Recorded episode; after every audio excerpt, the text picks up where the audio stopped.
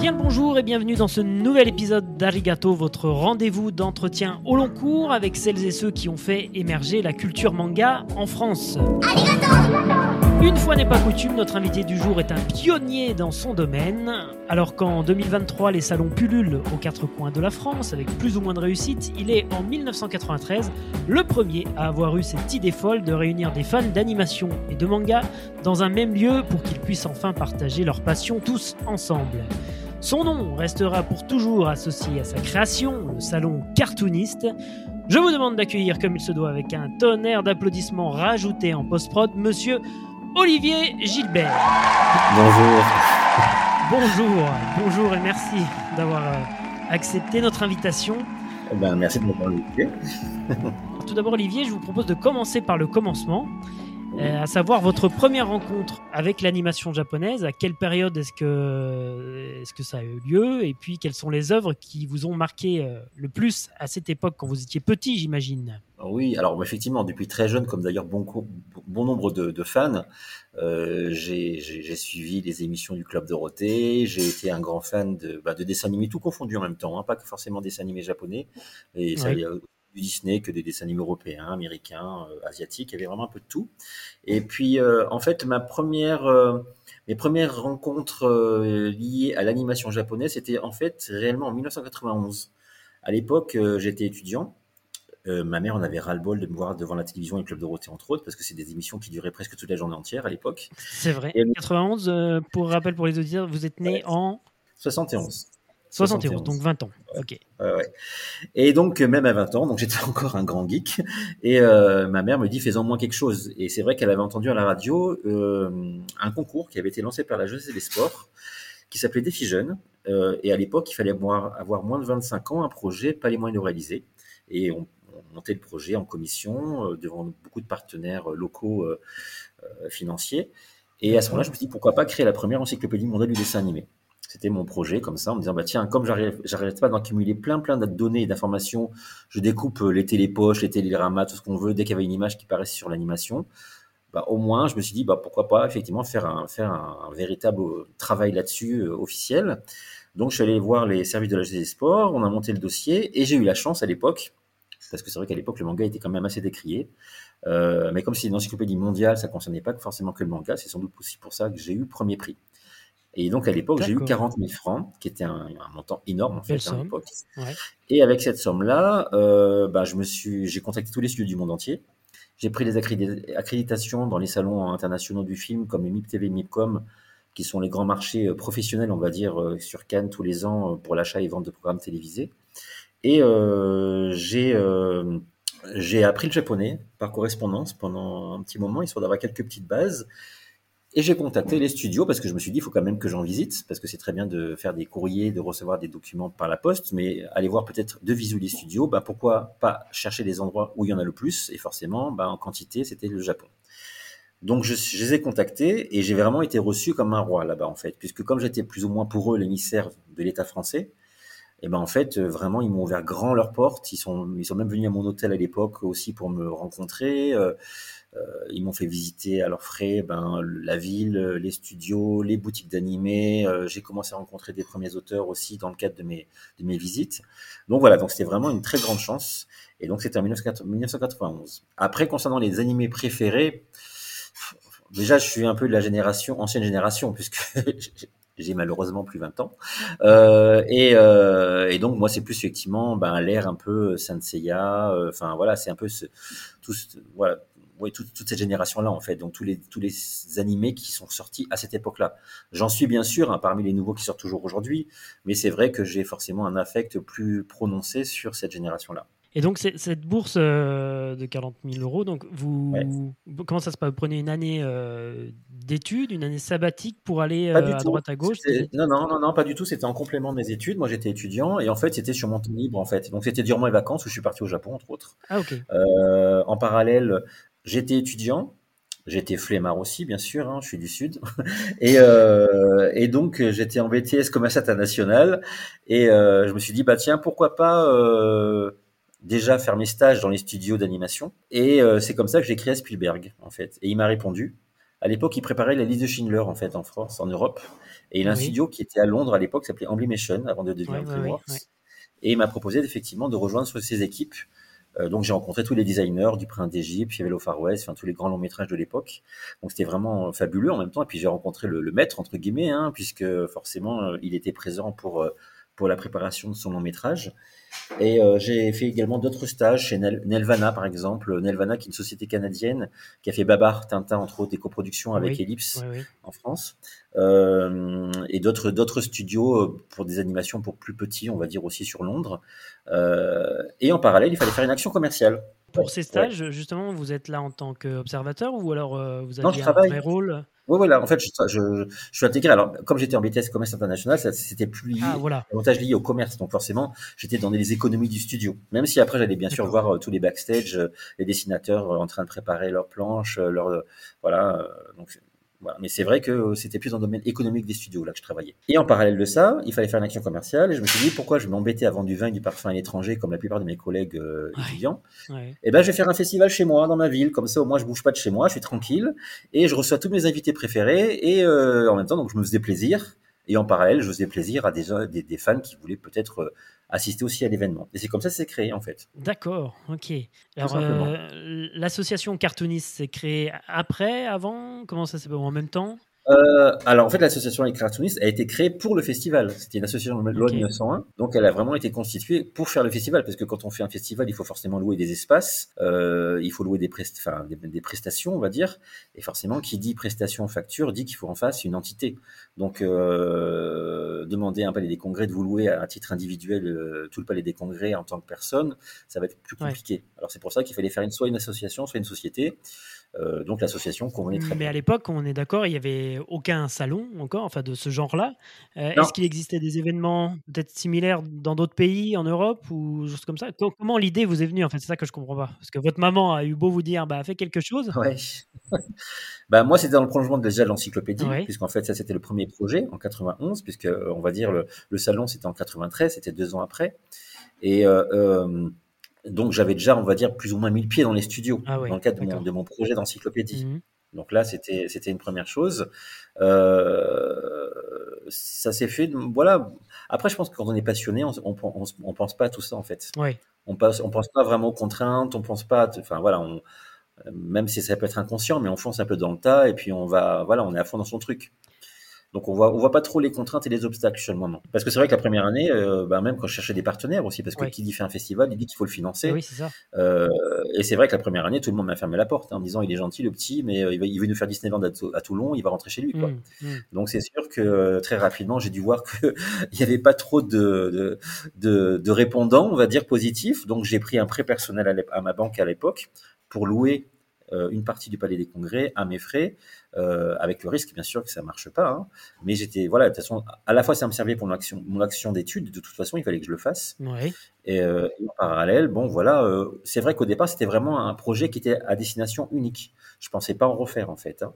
C'est à l'issue du festival une fois qu'il s'est passé qui a accueilli à l'époque, c'est vraiment euh, première convention, donc il devait y avoir 1500, 2000 personnes, pas plus, hein, mais c'était quand même très honorable pour ce que c'était à l'époque. Mmh.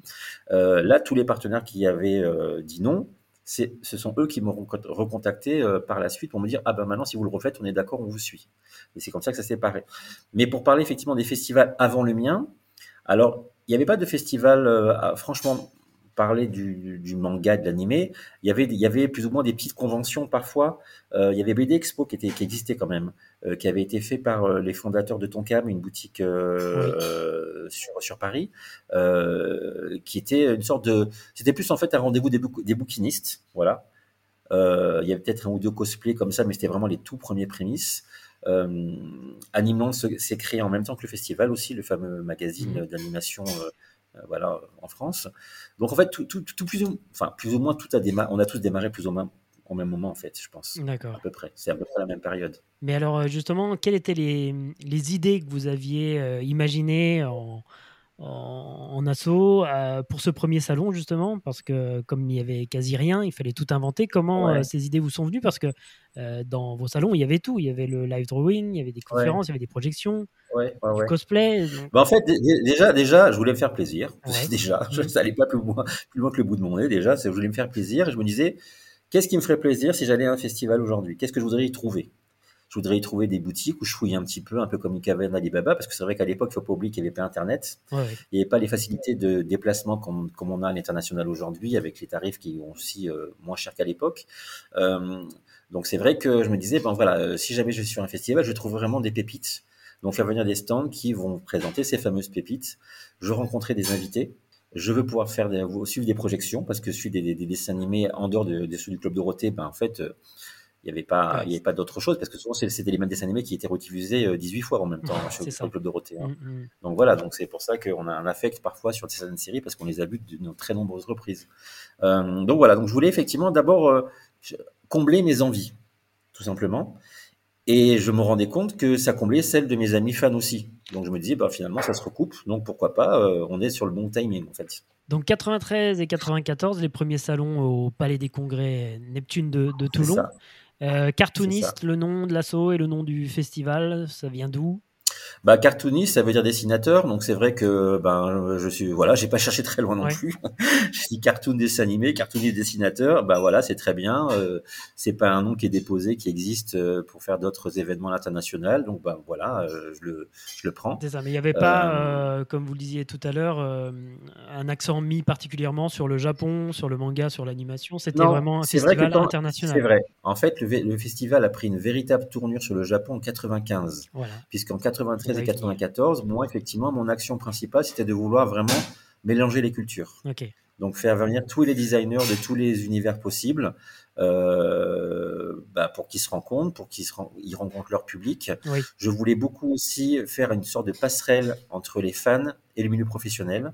C'est pour ça que je voulais parfois que euh, voilà, les lauréats des concours, effectivement, puissent ensuite avoir euh, une sorte de, de, relais au niveau de, des studios de dessinateurs, parce que peut-être certains voudraient pourquoi pas entamer une carrière dans, dans l'animation, à quelque titre que ce soit. Hein. Ça peut être aussi bien dans la musique, le doublage des voix, euh, euh, le dessin, le scénario, les synopsis, enfin, il y, a, tout un tas de métiers. Et c'est vrai que je voulais, je me disais, bah, effectivement, euh, c'est, ce sont, enfin, on, on est tous fans d'animé ou dessin animé, mais peut-être qu'on aimerait travailler dans le domaine, mais on ne sait pas. On ne sait pas en fait euh, comment mettre le pied. C'est un milieu quand même malgré tout un peu fermé.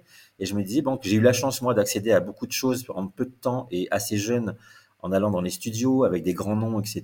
Je me dis ben voilà, je voulais vraiment en faire profiter les autres en fait, parce que je me dis ben il y a peut-être d'autres fans comme moi qui aimeraient euh, ben, s'ouvrir leur passion euh, en en faisant leur métier. Et c'est vrai qu'en 94, c'est Spielberg lui-même qui m'a envoyé mes, mes premiers invités assez frais. Euh, c'était les, les, designers euh, Carlos Grangel qui a fait le Prince d'Égypte, euh, qui sont venus en 94. C'était les premiers invités et effectivement, c'était pas des Japonais. c'est Carlos Grangel à la base était espagnol, mais effectivement, il a travaillé très longtemps à Los Angeles et à, et à Londres pour Spielberg. Et il continue encore aujourd'hui d'ailleurs, même si son studio est toujours en Espagne, à Barcelone. Et donc voilà, donc c'était mes premiers invités. Et c'est vrai qu'après, 95, là, c'était le tournant sur l'animation japonaise. Voilà, parce que 1995, pour faire plaisir, euh, vous faites plaisir. Avec le premier invité japonais non des moindres, vous recevez euh, Shingo Araki. Euh, pour recontextualiser pour les auditeurs qui ne sauraient pas qui est Shingo Araki à cette époque-là, il est vraiment considéré comme beaucoup comme étant le, le, GOAT ultime en animation, le, dieu des, des cara design, enfin le sensei absolu, on va dire. Euh, on lui donne notamment le cara design de Senseiya, Lady Oscar, euh, Ulysse 31 entre autres. Et à quel moment, euh, vous, Olivier Gilbert, vous vous dites, tiens, si on invitait Shingo Araki à cartooniste? Ça a été un, concours aussi de circonstances. Souvent, c'est des rencontres en fait qui se passent. à l'époque, je rencontre un, garçon qui s'appelle Pierre Giner. Oui, on en a déjà parlé dans d'autres émissions. Qui est interprète en fait sur des salons actuels d'ailleurs, hein, sur Paris, mm. entre autres. Euh, et en fait, ce, ce garçon-là, à l'époque, euh, souhaitait s'installer au Japon. Et il me disait, bah tiens, euh, Olivier, je vois effectivement que, enfin, il me sollicite, on se rencontre, et il me dit, voilà, euh, j'ai un projet. Est-ce que ça, ça, vous dirait que je vous représente au Japon? Mais vous vous connaissiez là à l'époque ou Pas du tout, non, pas, du tout pas, du tout, On s'était jamais rencontrés. On, voilà, il m'appelle. À l'époque, j'habitais aussi Paris parce que j'étais encore étudiant à Paris. D'accord. Donc, on, pour être vraiment dans le détail, on, on, se, on se retrouve dans un troquet dans le 17e arrondissement. On boit un verre ensemble. Il se présente. Il me dit qu'il est fan. Euh, absolu euh, et qu'il aimerait, il aimerait euh, pénétrer un peu dans l'univers des studios japonais, mais que pour ça, il a besoin d'une carte de visite aussi. Donc forcément, s'il a une carte de visite d'un festival français, c'est plus facile pour lui de rentrer dans les studios et de rencontrer des, dessinateurs pour se faire son propre réseau. Mhm. Et il me dit, et en échange, eh ben, euh, dans la mesure où j'ai la carte du festival, eh ben, ça peut permettre d'avoir des contacts aussi pour le festival. C'est comme ça, en fait, qu'on a, on a tablé sur le premier invité qui était Shingo Araki, euh, bah, parce que le contact s'est présenté. D'accord, d'accord. Puisque Shingo, Araki travaillait pour la Toei, et la Toei, j'y étais allé à plusieurs reprises déjà, donc j'avais aussi mon pied dedans. Et, euh, et par l'intermédiaire de ce garçon-là qui, se, bah, qui, qui, qui, qui, rejoignait plus ou moins la bande, même si c'était que à l'occasion du festival, puisqu'en fait, euh, après, forcément, comme il, il, était la plupart du temps au Japon avant d'y habiter vraiment, euh, il n'était au festival que pour les trois jours du festival, ah oui. avec l'invité en question pour faire, pour faire les traductions de, de l'invité, tout mmh, simplement. D'accord. Donc, comment, comment se passe ce, ce, ce premier, enfin, ce, pas ce premier, ce troisième euh, cartooniste. Ah bah là, là c'est l'explosion totale parce qu'en fait euh, déjà euh, euh forcément ça crée un, tsunami de fans qui débarquent à Toulon. Donc c'est vrai que là on passe vraiment une étape en termes de visitorat. Et puis en parallèle, bon voilà, à la fois les, tous les designers, y compris Shingo Araki, sont très surpris de l'accueil qu'ils reçoivent en Europe et en particulier en France à Toulon, puisqu'en fait au Japon, en fait ils sont dans la masse, on va dire, ils n'ont pas la notoriété qu'on a qu'ils ont en tout cas en France ou en, Europe. Euh, ce sont des animateurs comme des comme comme d'autres, on va dire. Souvent, c'est ceux qui sont un peu stars, ça reste les mangaka. Ah Mais les animateurs n'ont pas cette voilà n'ont pas cette notoriété. Et c'est vrai que de, de, très nombreux animateurs, entre autres euh, Komatsubara qui viendra l'année d'après, ou alors euh, Monsieur Abara plus tard, euh, sont stupéfaits, mais vraiment stupéfaits par l'accueil qu'ils ont en France. Et en fait, moi, je trouve un système que je reconnais, sans me mettre du cirage sur les pompes, assez ingénieux. C'est qu'en fait, je me suis dit, bon, je veux faire venir des invités sur un festival. Des invités sur d'autres festivals, pas forcément des dessinateurs, ça peut être des acteurs, etc. Et tout. Souvent, le système, c'est le même on demande à la prod qui accompagne euh, l'invité de le, de, de, de, le faire venir, donc soit de le payer, soit de lui payer une business class où j'en passe, et puis il fait ses, son travail, il repart. Ouais. C'est purement administratif, c'est du process très voilà très rigoureux, etc. Mais voilà, c'est très cadré, carré, mais il n'y a pas d'affect. Je dis, moi je veux pas ça. Moi je veux créer du lien. J'ai créé du lien avec ce que j'ai fait avant, et c'est le but de mon festival, et c'est mon but à moi. Donc, ce qu'on va proposer, c'est qu'on va leur proposer de leur, on va leur demander qu'est-ce que, de quoi, enfin, quelle est l'image que vous avez de la France Si vous veniez en France en vacances, qu'est-ce que vous aimeriez faire? Donc, euh, il y en a qui voulaient euh, visiter la Tour Eiffel, d'autres qui voulaient aller au Mont Saint-Michel, d'autres qui voulaient faire euh, tout le tour de la French Riviera, d'autres qui voulaient faire de l'équitation, visiter des caves à vin. Enfin, il y a, tout, type de demandes, en fait. Voir le château de Versailles. Enfin, voilà. Et je leur ai dit, bah, à ce moment-là, ce qu'on fait, voilà, c'est qu'on vous invite une semaine plus ou moins, ça peut être une semaine ou dix jours, hein, mais voilà, une semaine en tout cas. Vous venez avec un, accompagnant, pris à notre, charge également. On fait bien sûr un petit planning euh, à la carte, on va dire, euh, pour qu'en même temps, euh, voilà, ce soit pas non plus trop fatigant pour vous, pour faire quelques dédicaces, quelques conférences au festival. Et ensuite, c'est un séjour d'agrément, tout frais payé. Donc en fait, on vous offre des vacances en fait en France euh, avec euh, votre famille ou alors avec un ami, euh, enfin c'est vous qui décidez. Et à ce moment-là, forcément, les invités repartaient dans leur pays comme s'ils étaient venus en vacances, donc avec vraiment un sentiment très positif, des échanges très différents avec ceux qu'ils ont reçus dans le cadre du festival, hmm. et même avec l'envie de revenir. Et en plus, comme ils ont parlé aux autres, parce que c'est des réseaux en fait, hein, ils se connaissent tous, bah forcément tous les autres voulaient se mettre sur liste d'attente pour venir à leur tour. Voilà. Et c'est pour ça que très rapidement, on a eu beaucoup beaucoup de gens qui ont voulu d'eux-mêmes venir, et ceux qui étaient déjà venus voulaient revenir. Et c'est comme ça que le système s'est créé. Ouais, c'était pas une simple euh, prestation de service. C'est ça. Et c'est pour ça d'ailleurs que, euh, ben, euh, encore aujourd'hui, j'ai beaucoup de, de, de, de, guests en fait qui sont venus au festival, dont je suis encore très proche et chez qui je vais quand je vais au Japon, puisqu'en fait j'ai créé des liens autre que juste euh, ben, prestation de service, euh, je vous paye et puis voilà. Ouais, 96 à 2001, donc les invités prestigieux, prestigieux pardon, s'enchaînent. On va voir ça dans, dans un instant. Euh, le salon, évidemment, connaît un succès grandissant. Et puis, quelques déménagements également. en quelques mots, est-ce que vous pouvez nous, nous, expliquer pourquoi vous avez eu envie ou par peut-être nécessité changer de, de, ville pour le salon, puisque vous êtes allé à, à Brest, à Paris également? C'est ça. Alors en fait, euh, bon, déjà effectivement, un, le salon devenait de plus en plus grand. Les lieux n'étaient pas extensibles pour autant. Donc c'est vrai qu'au bout d'un moment, on dit bon, il va falloir soit un jour changer d'endroit. Mais j'étais très attaché au Palais Neptune, que je trouvais très très beau dans l'architecture, un peu futuriste. Pour moi, c'était vraiment top par rapport au côté qualitatif du salon. Enfin, je voulais pas le faire genre dans une salle des fêtes ou un truc. Euh, c'est pas que c'est c'est pas une critique négative de ma part, mais euh, voilà, je, je, voulais vraiment donner un côté classieux parce que d'autant plus que le manga était assez décrié, donc je voulais vraiment imposer les choses en disant non, là vous allez voir vraiment euh, quelque chose de qualité. Vous payez, en plus c'était pas très cher à l'époque, les prix je crois que c'était de l'ordre de 35 francs, donc je sais plus comment ça fait en euros. mais 30 francs j'ai vu dans, dans le artbook que vous aviez sorti à l'époque. Voilà, voilà, donc c'était voilà, c'était pas c'était pas des sommes de, de fou en fait. Et une fois qu'on est payé, on avait accès à tout. Il y avait rien qui était payant après à l'intérieur. Donc, que ce soit un concert, que ce soit des dédicaces, que ce soit des, des, des, diffusions d'animés, de, des, concours, n'importe quoi vous aviez accès absolument à tout après, avec une fois que vous aviez acquitté cette, cette somme à l'entrée. Et euh, j'avais de plus en plus de gens qui me disaient euh, ah c'est très bien, mais euh, un soit Toulon c'est un peu loin parce que moi j'habite à Lille par exemple, donc c'est vrai que c'est un peu compliqué de venir tous les ans.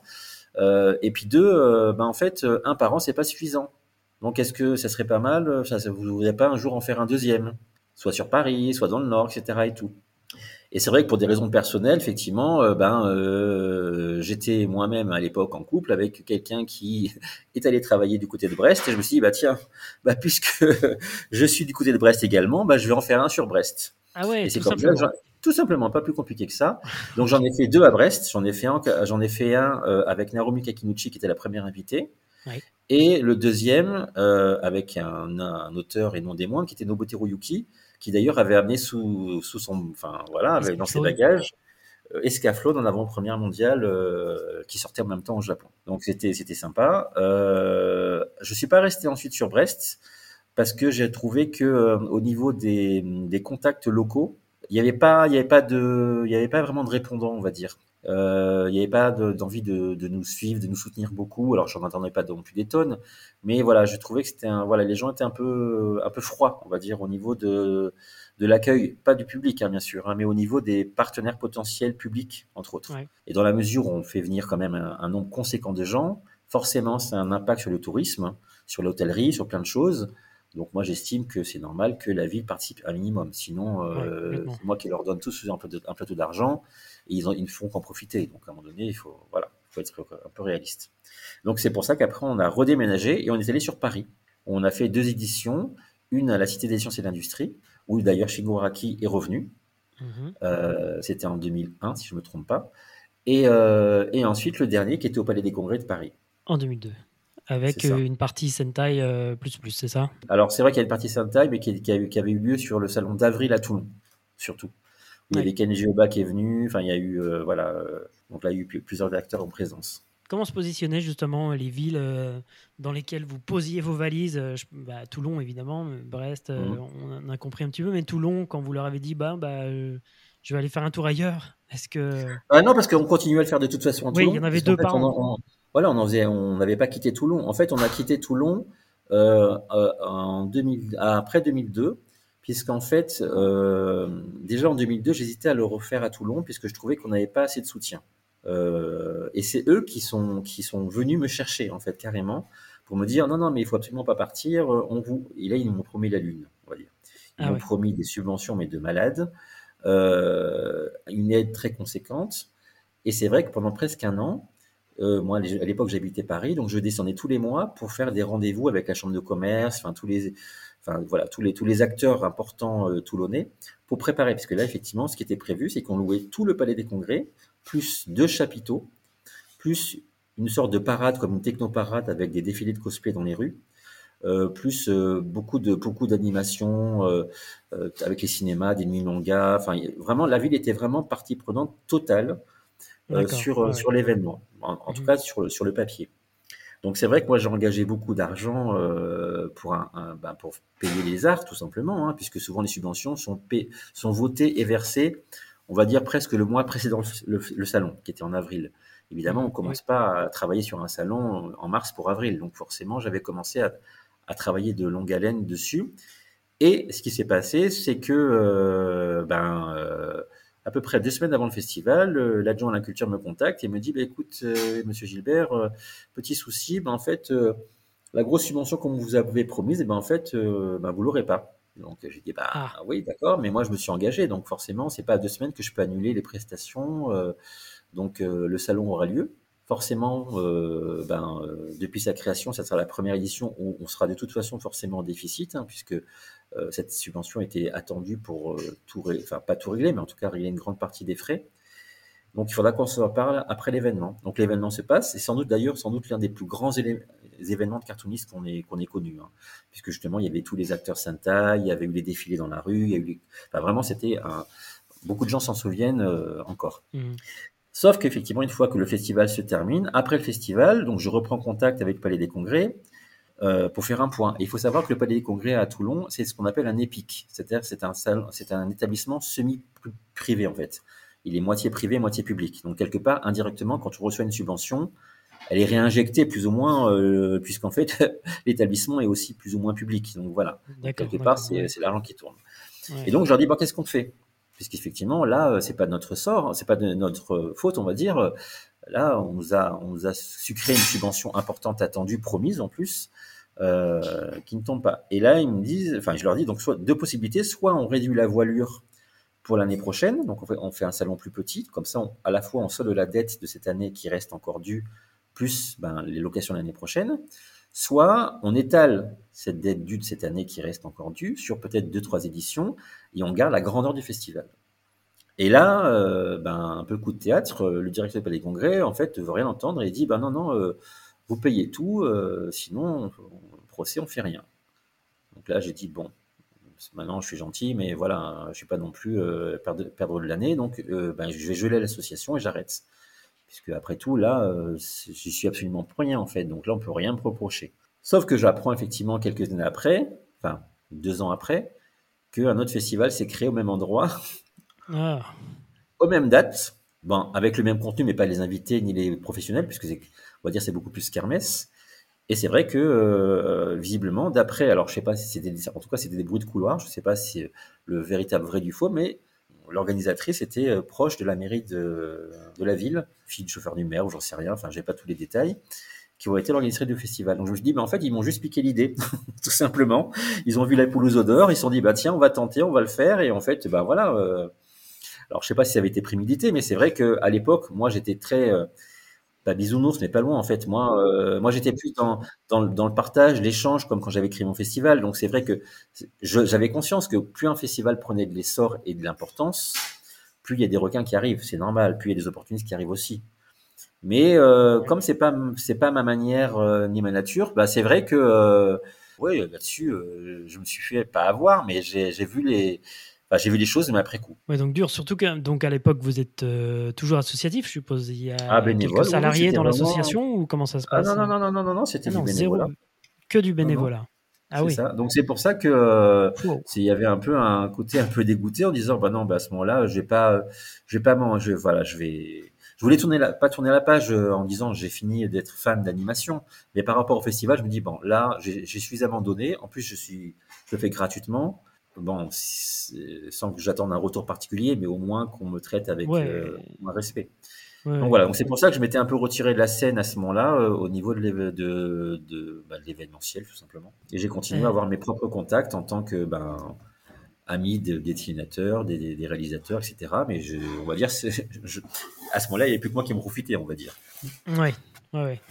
Alors, est-ce qu'on peut quand même revenir un peu sur ces années euh, importantes euh, du cartooniste euh, En 97, vous recevez Masami Suda, directeur d'animation Cara Design sur Ken, notamment sur Slam Dunk aussi. Est-ce que vous pouvez nous partager un souvenir pour, euh, pour chaque édition, là, qu'on va essayer d'énumérer, un événement marquant ou une anecdote? Euh, Alors, alors si, on, si on commence par là, euh, ouais. On n'a même pas parlé de 96, pardon, avec Kazuo ah, bah, alors, pour vous, pour vous donner quelques exemples très vite, euh, alors, première anecdote par rapport à Shingo Araki, déjà. À l'époque, forcément, je m'attendais à recevoir Dieu chez moi. Donc, forcément, euh, stress, stress au maximum. Donc, forcément, ça devait être horrible.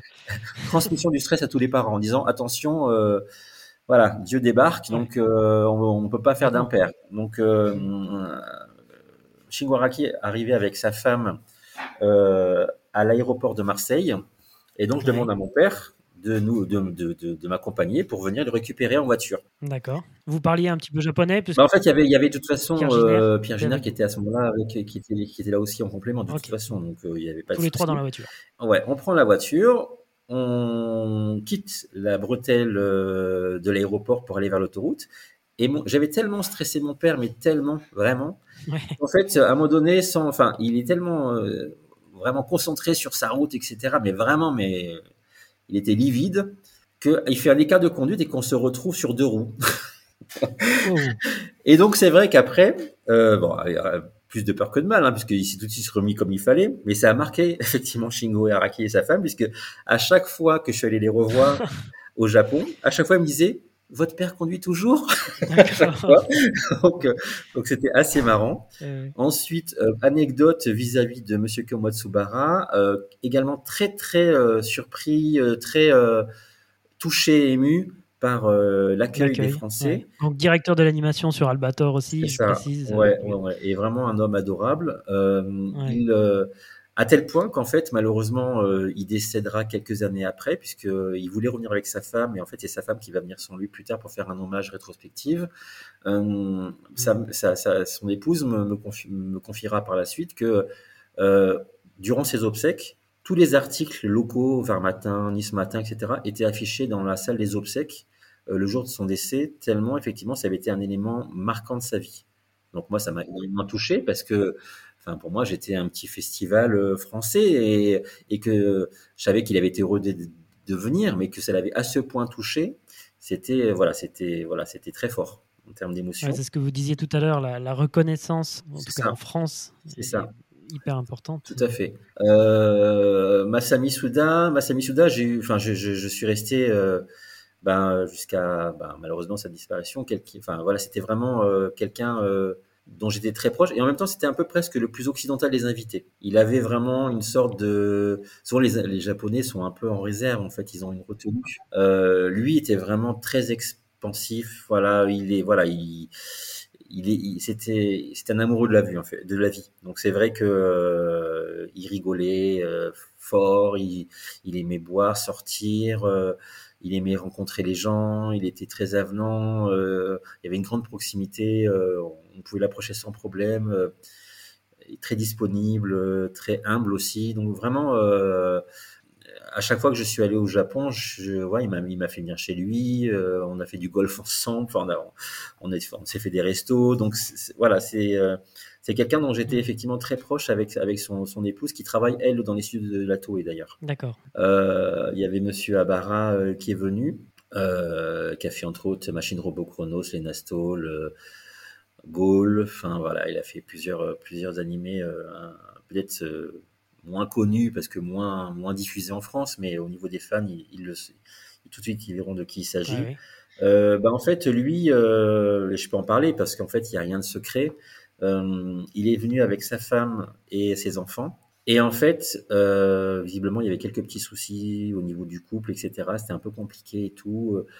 Euh, et en fait, quand son épouse l'a vu sur scène, avec entre autres Kenji Oba, etc., on a, il y a une sorte de scénario qu'on a mis en scène, comme s'il se faisait enlever et sauver par Kenji Oba, sort, qui débarquait. Les ovations du public, quand il a dessiné son grand dessin, Grandeur Nature en fin de festival, plus toutes ses interventions. Et ben en fait, sa femme s'est dit mais c'est une star. c'est une rock star. Et en fait, il m'a dit, il m'a dit, il m'a dit vraiment, il m'a remercié en me disant. Euh, grâce à vous, bah, j'ai resolidifié mon couple. Oui, c'est vrai. Donc, alors, euh, je dis, bah, peut-être pas quand même, parce que là, vous me donnez quand même un rôle qui est pas forcément le mien, mais voilà, en tout cas, ça a été ces mots. Après, au niveau d'autres invités, euh, Akemi Takada était venu, ça, était venu avec sa sœur, si je me trompe pas. Euh, et c'est vrai qu'elle avait une petite euh, hantise sur la nourriture française. D'accord. Parce qu'ils ont des voilà, et donc elle, elle était venue avec ses sushis et ses, trucs de riz euh, dans, dans, ses valises pour éventuellement manger tous les jours si effectivement c'était problématique. elle avait peur des grenouilles, des escargots peut-être. je sais, ouais, peut-être, je sais pas. Donc voilà, mais ça s'est très bien passé. Je pense qu'on l'a, elle s'attendait peut-être pas à travailler autant parce que c'est vrai qu'on l'a très, elle a été très sollicitée par les fans pour les dédicaces. Ouais. Et souvent au Japon, ben, en fait, euh, quand il y a des conventions, ils font pas des dédicaces comme ils le font en Europe. Souvent, euh, c'est juste une photocopie euh, qui a été imprimée. Ils font une signature avec un tirage au sort et ça s'arrête là, mais c'est rarement des dessins. En France, nous, on les, on les faisait bien travailler quand même quand ils venaient. voilà. Euh, Mériter leurs vacances. C'est ça, c'est ça. Haruiko Mikimoto en 99. Ouais, Mikimoto, alors si vous, si, si vous avez eu l'occasion, si vous avez un jour l'occasion de le rencontrer, c'est quelqu'un qui, de prime abord, semble assez froid, assez distant. En fait, euh, vous n'avez pas l'impression qu'il sourit, en fait. Ou, euh, voilà, euh, donc c'est vrai que le premier, le premier échange tout départ, il y a une sorte de petit, pas de recul, mais en fait, on se dit, bon, comment, on est un peu sur des œufs, en fait, on ne sait pas trop comment. Alors qu'en fait, c'est quelqu'un qui est aussi extrêmement accessible, mais c'est vrai qu'il faut dépasser ce cap-là. Voilà. Euh, j'ai pas d'anecdote spécifique avec lui euh, sur le sur le festival. Non, après euh, avec Nobuteru Yuki qui était venu, ben lui il était venu sur Brest, donc il voulait aller au Mont Saint-Michel et voir la Tour Eiffel. Quelques Français et non des moindres euh, en 2000. Oui, c'est ça, tout, tout, à fait. Ben, on a fait venir Jean Barbeau, on a fait venir Bernard Derriès, on a fait venir voilà, on a fait venir René Borg. C'est ça, tout à fait. Euh, Là aussi, ça doit être, euh, enfin, même si eux sont français, mais euh, le, retour qu'ils ont eu durant tout le festival des, fans, ça devait être quelque chose aussi pour eux, j'imagine. Oui, ouais, ouais, ouais, ouais, c'était, c'était, c'était très, très sympa. c'est vrai qu'il y avait également un changement d'attitude, pas de leur part, hein, mais de, on va dire, des auteurs franco-belges parce que c'est vrai que avant leur venue, bien sûr, on avait commencé en 97-98 à faire venir quelques dessinateurs de BD sur le salon pour me dire, bah voilà, parce que moi je voulais quand même toujours mélanger les genres en fait. Je me disais, bah c'est dommage de ouvrir. Voilà, je me dis c'est un petit peu dommage de juste s'arrêter sur euh, l'animation. Euh, l'idée c'est que ça soit un, endroit de rencontre. Et les quelques dessinateurs français qui étaient venus sur des stands essentiellement, bah en fait ils voulaient pas se mélanger. C'est-à-dire que quand on, quand on faisait les repas le soir avec les invités, bah, on les conviait pour dire, bah voilà, il y a tel invité, guest, ben ça serait bien que vous partager le repas avec nous. Ils voulaient pas. Ils préféraient dîner entre eux. Et donc il y avait encore un peu cette, cette, idée préconçue, ben nous Européens, on est, on est des élites, euh, alors que le manga, euh, entre guillemets, c'est du gribouillage. Enfin, ils n'avaient pas, voilà. Et euh, alors qu'on a vu, ben, en fait, le, comment dire, le temps a montré qu'en fait ils avaient tort. Bien sûr. Mmh. Euh, puisqu'aujourd'hui c'est plus la BD franco-belge qui est un peu en déclin euh, et le manga qui est, qui est l'inverse. Euh, la peur de, l'inconnu. Après, effectivement, des auteurs comme entre autres bah, Bernard Derriès. Bah, Bernard Derriès, forcément, il a travaillé sur Ulysse 31 en coproduction avec le Japon et oui. Donc déjà, c'était des gens qui avaient une autre approche de l'animation générale. Ça changeait déjà beaucoup de choses, donc c'était beaucoup plus simple de faire rencontrer des cultures différentes parce que déjà, il y avait eu déjà, on va dire, des premiers pas mis dans un, dans un domaine ou dans l'autre. Donc c'était, voilà. Et donc là, euh, voilà, on fait une petite pause, euh, une grande pause même jusqu'en 2013. Oui. Dernière édition euh, à ce jour, entre guillemets. C'est ça. Alors c'est vrai qu'avant 2013, avant 2013, par contre, on avait fait un salon, enfin, on avait participé à un salon qui s'appelait Paris BD, je crois. En fait, on avait, en fait, c'était un, événement sur Paris qui, qui était essentiellement, essentiellement franco-belge et qui voulait ouvrir une petite partie manga. D'accord. Dans dans le cadre de leur festival, c'était à la Porte de Versailles il nous avait proposé de, voilà, de, nous occuper de la partie manga. Donc là, on l'avait fait, mais on n'était pas organisateur, on était on va, participant, on va dire. Et on avait intégré des stands euh, qui avaient rejoint. Mais bon, c'était pas la même ambiance puisque, voilà, c'était, c'était, enfin, on, était une pièce rapportée, on va dire. Donc, à ce titre, on n'était pas le salon cartooniste. Et on a repris effectivement en 2013. Alors 2013, encore une fois, moi j'étais organisateur de festival jusqu'en 2002. 2013 et même 2015, c'était les deux derniers événements qu'on a fait. Euh, je ne suis pas organisateur. Euh, j'ai été, euh, on va dire, approché par d'autres organisateurs ou d'autres créateurs ou d'autres personnes qui voulaient faire un événement pour leur trouver des invités, pour leur donner un peu mon carnet d'adresse et le nom du festival. Donc j'étais partie prenante forcément plus ou moins dans l'organisation, puisque parfois je prenais contact avec ben, des tiers, donc des invités, des partenaires potentiels, des stands, enfin plein de gens, mais je n'étais pas l'organisateur. Encore une fois, un casting 4 euh, étoiles cette année-là En fait, c'était l'anniversaire, donc on voulait pour l'anniversaire des 20 ans, euh, de dire, bah voilà, euh, on va faire un grand truc. Donc on voulait faire venir beaucoup de dessinateurs, beaucoup d'invités, des chanteurs, faire un grand concert, bien sûr un hommage aussi à Shingoraki, puisque ça, ça aurait dû être lui l'invité d'honneur au départ. Et malheureusement, il est décédé ben, alors que les, préparatifs, ouais, alors que les préparatifs étaient déjà en, cours, on va dire, puisqu'on mmh. on avait commencé l'organisation deux ans avant pour dire voilà, on va, on va pas se louper, on va faire un grand truc, euh, on va trouver une salle. Au départ, j'avais pensé au Palais des Congrès de Toulon, mais de toute façon, c'était toujours le même directeur, donc j'ai dit ça va être encore compliqué, donc euh, autant chercher ailleurs. Je voulais le faire dans le sud, et c'est vrai que Nice a été voilà une possibilité.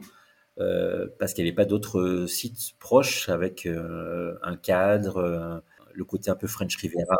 Marseille, non, c'était pas une solution que vous avez envisagée. Bah, j'ai pas eu, j'ai pas eu de, j'ai pas eu de lieu en fait, euh, de site euh, qui aurait pu correspondre surtout. C'était pas forcément que la ville, j'étais contre, hein, parce que même moi, j'étais, j'ai habité Marseille plus jeune, donc j'ai rien contre Marseille. Mais euh, voilà. le Palais des Congrès de Nice, l'Acropolis a répondu présent plus vite que les autres, peut-être aussi, et on est allé le visiter. Les espaces semblaient correspondre. C'était un palais des congrès, donc avec des prestations de qualité liées à un palais des congrès, cher, c'est sûr, mais voilà, euh, ça me semblait correspondre, donc c'est pour ça qu'on l'a fait là. D'accord. Alors, ce qui m'interroge, moi, c'est comment vous faisiez euh, pour vivre à côté, puisque moi, je pensais quand même qu'il y avait quelques salariés dans l'association, et puis, euh, parce que pour monter un projet cartooniste, donc au départ, une convention, un salon par an, et puis ensuite deux, comment c'est possible, tout simplement? Bah, Déjà, que, pour moi, c'était jusqu'à maintenant comme un hobby que je faisais pour cartonner. C'est-à-dire c'était sur mon temps libre, je le faisais parce que ça me plaisait. Mais évidemment, je travaillais à côté. Euh, une fois que j'ai fini mes études, j'ai fait plusieurs métiers. Alors, un, quand j'ai fait le festival cartonnier, c'est que ça marchait bien. Euh, au bout d'un moment, le Palais des Congrès m'a proposé de me recruter pour carrément former leur personnel à faire des salons clés en main. Un, salon, souvent un festival, le squelette et l'organisation est le même en fait. Après, on l'adapte à la thématique, mais organiser un événement, souvent, c'est plus ou moins, je dirais pas la même chose, mais voilà, euh, le squelette est quand même assez proche. Donc pendant effectivement un certain temps, j'ai été recruté par le Palais Neptune de Toulon pour former leur équipe à faire des salons, des beaux-arts, euh, art de la table et j'en passe, euh, voilà. En parallèle, moi j'avais fait donc euh, mon BTS du commerce international. Ensuite, j'étais monté sur Paris, donc j'avais fait un DEA en économie à la Sorbonne. Donc après, j'ai travaillé. Alors j'avais d'autres passions que l'animation, j'étais dans la photo aussi. J'ai toujours été passionné par, par la photographie. Donc je suis, je suis devenu photographe, donc j'ai travaillé euh, dans l'événementiel pour la, en tant que photographe, pour des salons internationaux, euh, pour des événements privés, euh, à Disney pendant plusieurs années d'ailleurs, pour la publicité. Je travaillais à côté. D'accord, d'accord. Et durant mon temps libre, eh ben, je m'occupais de faire cet événement. Et donc, bah, aujourd'hui, on est en 2023. 2013-2023, je vous cache pas que j'y ai cru à un moment donné. Je me suis mis à, rêver d'une nouvelle édition anniversaire pour fêter les 30 ans de cartoonistes, alors à Toulon, Brest, Nice ou ailleurs. Et puis non. Euh, mais aujourd'hui, il y a toujours de la place pour ce genre de, salon euh, avec des invités prestigieux comme vous l'avez fait. Euh, il y en a très peu finalement. On sait combien votre événement était important pour Shingo Araki et puis pour tous les fans de la licence Senseiya. Mhm. Est-ce qu'on pourrait s'autoriser à rêver d'un retour avec pourquoi pas mettre Masami Kurumada en invité pour boucler la boucle? Est-ce que ça vous titille pas un petit ou peu alors, Ou alors euh, Michi Mino, même si elle veut. Bien sûr, bien sûr. Elle est très timide. euh, bah, oui, après, moi, moi en tant que, enfin, quelque part, cartooniste, c'était mon bébé, puisque je l'ai créé, euh, je l'ai accompagné, je l'ai fait grandir, donc forcément, j'y suis attaché. Après, il y a une réalité des choses, c'est-à-dire que le festival cartooniste, c'est comme, comment dire, c'est pour un public qu'on dit de niche, c'est-à-dire qu'en fait, c'est des gens d'une certaine génération. Encore aujourd'hui, vous pensez oui? bah, C'est-à-dire qu'en fait, euh, la griffe du festival, en tout cas, c'est vintage. Donc, c'est les designers des années 80-90 qui nous ont fait rêver quand on était plus jeune, même si on peut avoir une clientèle jeune aussi aujourd'hui. Mais euh, forcément, on va dire, le public qui va y venir va être plus limité qu'un Japan Expo. Un Japan Expo, c'est le, grand, grand truc Blooby Boulga où il y a de tout, tout mélangé. Mhm. On va trouver du youtubeur, on va trouver de l'instagrammeur, on va trouver des voitures, on va trouver des, des sabres en bois. enfin, il y a de tout. C'est tout mélangé. le nom euh, Japan Expo d'ailleurs. C'est ça. Cartooniste est vraiment identifié comme un salon très vintage. À l'ancienne, on va dire un petit peu. Oh. Euh, on va sur un stand, chaque stand est différent. C'est-à-dire, on va pas trouver la même peluche sur tous les stands. Et puis, en fait, on fouille. C'est-à-dire, c'est un peu comme quand on va dans les boutiques Mandarake au Japon, où là, effectivement, ben voilà, il y a des grands cartons et on fouille comme une chasse au trésor, en fait. Donc c'est très différent dans, dans l'approche. Et donc aussi, c'est très différent dans la rentabilité. Puisque si vous faites un festival qui forcément accueillera moins de gens, vous allez avoir moins de chiffre d'affaires, mais vous aurez les mêmes charges, les mêmes frais. Donc à moins effectivement d'être rentier ou d'avoir un financeur qui dit, ben moi, mécène un mécène, voilà, qui dit moi ça me dérange pas de, de, de, financer à perte un événement parce que euh, je veux juste me faire plaisir, mais je veux pas gagner de l'argent. Et c'est vrai que malheureusement aujourd'hui la plupart des sponsors ils attendent un retour, euh, sauf quand c'est juste pour faire de la pub, pour dire voilà je veux juste que ma marque soit citée, mais souvent quand c'est quelqu'un qui investit, il veut avoir un retour sur investissement et je peux le comprendre. C'est pas sur ce genre d'événement qu'on peut le trouver. ça reste dans le creux de ma tête, pourquoi pas de le faire un, de ces quatre, mais je sais très bien que ça sera un salon qui ne rapportera pas d'argent et qui sera peut-être à peine autofinancé. Donc il y a un risque financier qui reste important et c'est pour ça que euh, quand j'aurai les moyens, euh, je ne savais pas dire que je les aurais pas dans pas longtemps parce que je travaille sur beaucoup d'autres projets à côté. Euh, bien sûr, c'est un, de mes projets que j'aimerais renouveler, mais avec bien sûr la, conscience dès le départ que je n'attendrai rien derrière en termes de finances. pour moi ou pour un associé, puisque pour moi, ça sera juste pour me faire plaisir. Donc, ça, ça serait, on va dire, ça serait de l'argent que je perdrais, on va dire, puisque je ne le récupérerai pas. Au nom de la passion. Voilà, ça serait purement passion. Alors, c'est vrai que, à la base, ma passion, euh, aujourd'hui, j'arrive à, ben, à la combler, puisque moi, à, titre personnel, je continue, moi, à voyager, à voir les invités, à aller sur euh, des événements, dans des studios. Mais c'est sûr que le public n'en profite pas. Donc, si effectivement, un jour, je peux, je peux à nouveau en faire profiter les autres, euh, et aussi ceux qui m'ont aidé, parce que c'est vrai que Là, on parle beaucoup de moi, de mon, de mon, de ma personne, mais un festival, c'est pas une personne qui le fait. Euh, c'est une équipe. Ce sont des gens qui m'ont accompagné, soit sur un temps court ou un temps long, ça dépend, parce que chacun grandit, chacun a sa vie privée, professionnelle, donc forcément, euh, voilà. Ou des gens peuvent, pourquoi pas aussi ne plus se retrouver dans, dans, la direction qu'on veut donner au festival aussi, ça peut s'entendre. Mais à la base, ça n'a jamais été moi seul. Alors moi, j'étais peut-être à l'initiative, forcément, du projet, mais j'aurais pas été accompagné par euh, tous les membres du staff euh, qui se sont succédés, euh, tous les tous les passionnés qui m'ont prêté leurs œuvres. enfin voilà, j'ai gardé des contacts avec bon bon nombre de de collectionneurs. Gaël Fouchard, par exemple, qui est un collectionneur très connu de celluloïdes, par exemple, et de dessins originaux, et comme d'autres. Ben, ce sont des gens effectivement qui m'ont accordé leur confiance aussi pour me prêter leurs œuvres, pour les exposer à une période donnée aussi. Donc tous ces gens-là, euh, sans eux, je pense pas que le festival aurait eu lieu et aurait grandi comme ça. Donc c'est pour ça que euh, voilà, j'englobe. Alors bien sûr, je suis très très heureux euh, qu'on me qu'on me congratule, hein, bien sûr, ça fait toujours plaisir. Mais j'oublie pas ceux qui m'ont accompagné jusqu'à jusqu'alors pour pour que ça se passe et que ça se passe souvent bien. Très beau message euh, pour euh, terminer cette émission. Donc évidemment, s'il y a des mécènes, des, milliardaires euh, qui veulent financer un prochain cartooniste... Pas bien d'être forcément milliardaire, mais voilà. Oui, tu peux de pognon. voilà. on, fera, on fera passer le, mail si jamais il y a besoin. Merci, beaucoup Olivier. On arrive à, la fin de cet entretien. Avant de nous quitter, j'ai quelques questions rapides avec lesquelles je termine l'émission. Alors pas d'argument, normalement c'est juste un titre. Euh, votre manga préféré? Mon manga préféré? Euh, Alors, j'ai beaucoup aimé Lost Canvas. Ah oui. Euh, par Teshirogi. Euh, peut-être parce que forcément, j'étais forcément fan de Senseiya. J'avais plus de difficultés par, avec les graphismes de Monsieur Kurumada quand même. C'est pour ça que j'étais beaucoup plus passionné par l'animé que le manga, moi, à l'époque. C'est pour ça que vous m'avez parlé de Mishimeno tout à l'heure. C'est ça, voilà. donc, effectivement, oui, là, si j'en cite un, ça pourrait être celui-là, par exemple. Ok. Un animé préféré celui que vous conseilleriez? Euh, Alors, il y en a plusieurs. Il y aurait euh, Chronique de la guerre de Lodos, que j'ai beaucoup aimé. Euh, et puis aussi, bien sûr, le fameux Cobra, hein, Space Adventure Cobra, ça c'est un indétrônable. Bien sûr, Senseiya, ça hein, c'est sûr. Voilà, donc si on avait trois, je pourrais déjà citer ces trois-là. Parfait. Une OST J'aime beaucoup Weathering Continent, le continent, du vent, bah, pareil, de Nobuteru Royuki, un long métrage. J'aime beaucoup la musique. Ou alors euh, Heroic Legend of Arslan. Arslan. Euh, alors, bien sûr, pas les nouveaux, parce qu'Arslan a été repris et il y a une nouvelle série qui est sortie sur Netflix, je crois, ou sur une autre plateforme euh, de présentation d'animés. Mais quoi qu'il en soit, c'était les premières, euh, les premières OAV de l'époque. La musique est magnifique. Et puis, bah, votre opening préféré, si vous voulez le chanter, allez-y, n'hésitez surtout pas. non, non, non, non, il, on a, il fait beau, on va pas faire pleuvoir en cette période, ce serait dommage. euh, mon premier opening préféré, euh, bah, souvent c'est un mélange entre à la fois le visuel et la musique. Donc moi j'aime beaucoup par exemple euh, euh, Cowboy Bebop, Cobra forcément, euh, j'aime beaucoup la, à la fois la musique, euh, voilà.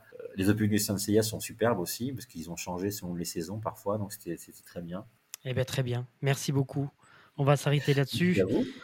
Arigato, monsieur Olivier Gilbert. Je remercie aussi votre maman, du coup, qui a oui. malgré elle, tout ça. C'est ça, tout à fait. Merci beaucoup d'avoir accepté notre invitation, d'avoir répondu à, nos questions et puis à, bientôt, en vrai de vrai. À très bientôt. Et puis n'oublie pas qu'on a une page Facebook cartooniste qui existe si vous voulez effectivement euh, avoir toujours des, archives. Euh, J'essaie d'être le plus souvent euh, présent sur la page du cartooniste pour ben, donner des news et pourquoi pas sur les futurs projets. Donc si un jour vous voulez trouver un nouveau projet, un nouveau festival, vous aurez peut-être l'info sur la page. On va aller voir ça de près alors, très bien, on va aller liker ça. Et puis il y a également un livre euh, qui est encore disponible chez certains libraires. Ouais. Euh, vous retracez euh, l'histoire du festival cartooniste. C'est ça. Ça s'appelle Cartooniste l'histoire. Alors qui, n'est pas dispo forcément sur Amazon, la Fnac ou autre, mais qui est dispo ailleurs. Donc n'hésitez pas à trifouiller et à chercher. Ce, oui, ou alors même sur notre page, vous, pouvez nous demander, on pourra, on pourra directement vous l'envoyer depuis, depuis la page cartooniste. Merci beaucoup, Monsieur Olivier Gilbert. Arigato.